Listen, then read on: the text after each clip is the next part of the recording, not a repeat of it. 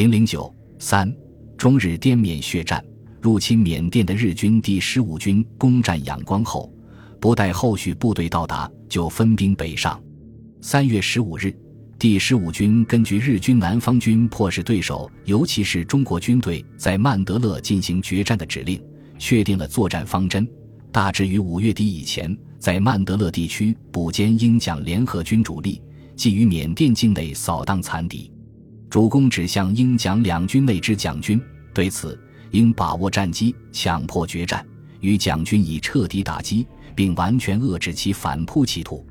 根据这一方针，第五十五师团沿仰光曼德勒铁路北上，直逼铜鼓；第三十三师团在西翼沿伊洛瓦底江东岸向卑缪北进。三月下旬，日军第五十六师团在仰光登陆后，沿仰曼铁路北上，投入战斗。日军在缅甸战场兵力约八万人。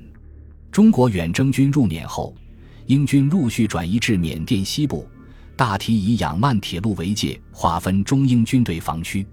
仰曼铁路以西由英军防守，英军主力沿伊洛瓦底江设防。仰曼铁路以东至泰缅边境间地区划为中国远征军防区，其中第五军布防于曼德勒至铜鼓的仰曼铁路沿线。第六军驻守于第五军以东的雷列姆、孟畔、景东等地，远征军中路作战。仰曼铁路沿线是中英防守的中路，也是日军进攻的主要方向。三月中旬，先期入缅的远征军第五军骑兵团已沿仰曼铁路南下至铜鼓以南的标关河附近。三月十八日，日军搜索部队进入标关河地区，第五军骑兵团与之交战。击退日军，掩护英军撤退。次日，日军以一连部骑兵冒进追击，进入其兵团预设伏击阵地。当日军汽车行至桥上时，大桥被炸，军车尽覆。骑兵团从两翼出击，歼灭日军大部，并获地图、日记等重要文件。日军自占领仰光后，一直未遭遇英军抵抗。此战是日军入侵缅甸后首次失利。远征军根据缴获的日军文件，获悉日军部署和作战计划，判断正面日军不会超过两个师团。史迪威、杜聿明商议后决定固守铜鼓，击破当面之敌，掩护主力集中，进而协同英军收复仰光。这正是史迪威抵达缅甸之初制定的作战计划，与蒋介石以曼德勒为防守重点的作战方针并不一致。三月二十一日。史迪威签发作战命令，第五军第二百师、第五军直属部队及第六军暂编五十五师担任铜鼓方面作战，由杜聿明指挥。第五军新编二十二师开往唐德文一附近，准备支援卑缪方面英军作战。第六军准备抵御泰国方面来攻之敌。第五军第九十六师为总预备队，开赴曼德勒附近。同时，杜聿明亲赴铜鼓。指导第二百师准备铜鼓作战，并在联以上军官会议上号召全体官兵顽强作战，为祖国争光。三月二十日，铜鼓防御战正式开始。日军第五十五师团以一个团兵力，在飞机、大炮掩护下，以十余辆坦克、装甲车为前导，向铜鼓以南第二百师前进阵地鄂克春发起进攻。战至二十一日。日军伤亡三百余人，远征军伤亡一百四十余人，双方呈对峙状态。二十二日，日军增加进攻兵力，并加强炮火轰击，自拂晓至午，炮火之烈为数日以来所未有。敌我冲锋肉搏数次，双方伤亡均重。我方伤亡连长以下官长十余员，士兵二百余，敌方备知。日军也承认。自北进以来，第一次与强敌遭遇。由于轻敌致使进攻受挫，而且从前线不断传来攻占敌阵地的误报，使指挥陷于混乱和苦战。二十三日，日军进攻兵力增至两个团，在二十余架飞机支持下，以骑炮、坦克联合部队对远征军阵地实施正面攻击。第二百师以步兵接近日军坦克，进行肉搏战，击毁日军坦克。装甲车数量挫其攻势，但远征军也遭受重大伤亡。第五九八团副团长黄景生阵亡，阵地一部被日军突破。二十四日，日军继续以陆空联合向远征军鄂克春阵地发起正面进攻，同时以旗炮联合部队千余人向西迂回，直趋同古城北的克永刚机场。第二百师与日军在机场展开激战，从上午战至傍晚，伤亡惨重，终告不守。克永刚机场被日军占领后，第二百师与后方联络被切断，陷于三面被围之势。当晚，第二百师师长戴安澜召开团长、直属营连长会议，宣布各级部队长官阵亡后代理人员名单，以示誓死固守铜鼓的决心。戴安澜自己亲立遗嘱，如师长战死，以副师长代之；副师长战死，以参谋长代之；参谋长战死，以某团团长代之，并致书妻子：现在孤军奋斗，决以全部牺牲，以报国家养育，为国家战死，事迹光荣。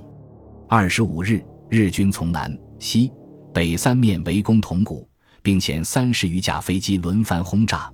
同古城中一般建筑多被炸毁，第二百师依托攻势，沉着应战。入夜，第二百师不断以小部队袭击日军，予以骚扰。次日，日军出动九十余架飞机进行狂轰滥炸，并继续围攻铜鼓，主力则集中向铜鼓西北攻击，并突破远征军阵地。双方争夺惨烈，伤亡均大。当日。日军一部进入铜鼓以北的南阳车站南侧占领阵地，企图阻止远征军增援部队南下。铜鼓前线激战之际，蒋介石再次强调应以曼德勒为作战重点。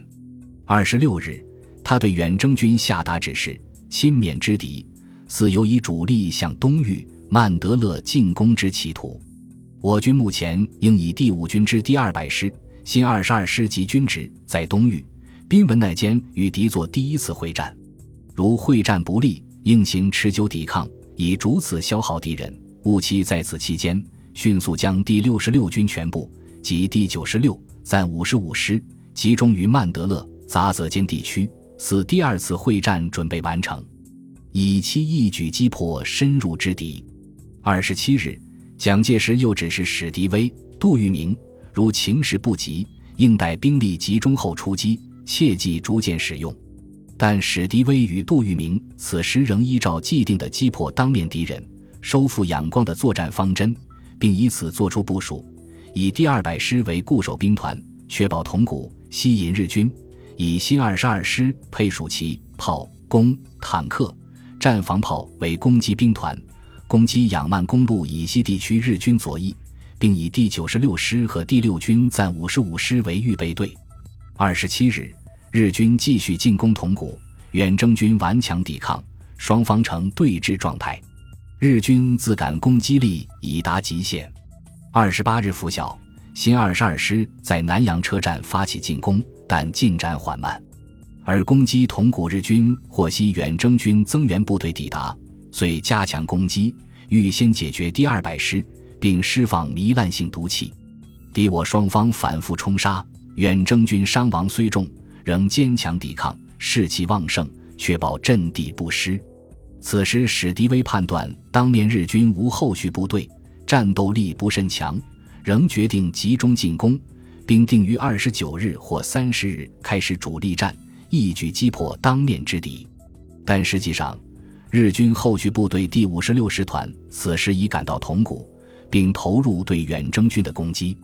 二十九日。新二十二师继续攻击，经过激战，攻克南阳车站，但随即豫刚开至前线的日军第五十六师团的猛烈反扑，战斗呈僵持状态。而急调前线的第九十六师因铁路被日军炸毁，被阻于平满那附近，无法前进，实施原定的增援铜鼓计划。此时，第二百师在铜鼓已孤军苦战十天，伤亡两千五百人，弹药将尽。给养不济，且三面受围。在此形势下，远征军副司令长官兼第五军军长杜聿明决定改变原定计划，让第二百师突围，以保全实力，令巡战机与日军决战。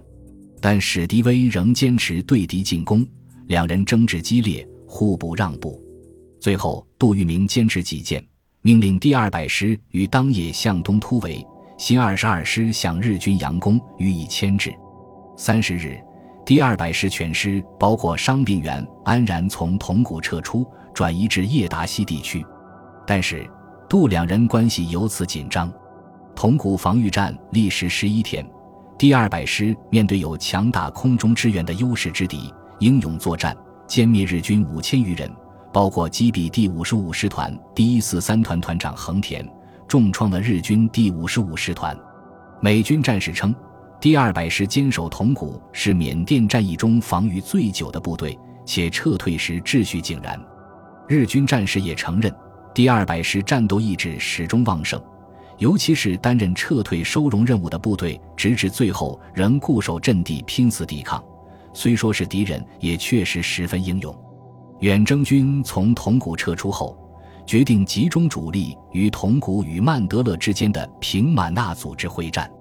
三月三十一日，杜聿明下达作战命令，当面之敌第五十五师团，似有继续北进之企图。军决以有力之一部，利用斯瓦河西岸及其以北之森林狭长地区拒止敌人，以主力在宾文纳占领阵地，依火力摧毁敌人，转取攻势，将敌包围而歼灭之。根据这一作战部署，新二十二师在斯瓦河沿线担任阻击兵团。阻敌前进，掩护主力集中于平满那附近。本集播放完毕，感谢您的收听，喜欢请订阅加关注，主页有更多精彩内容。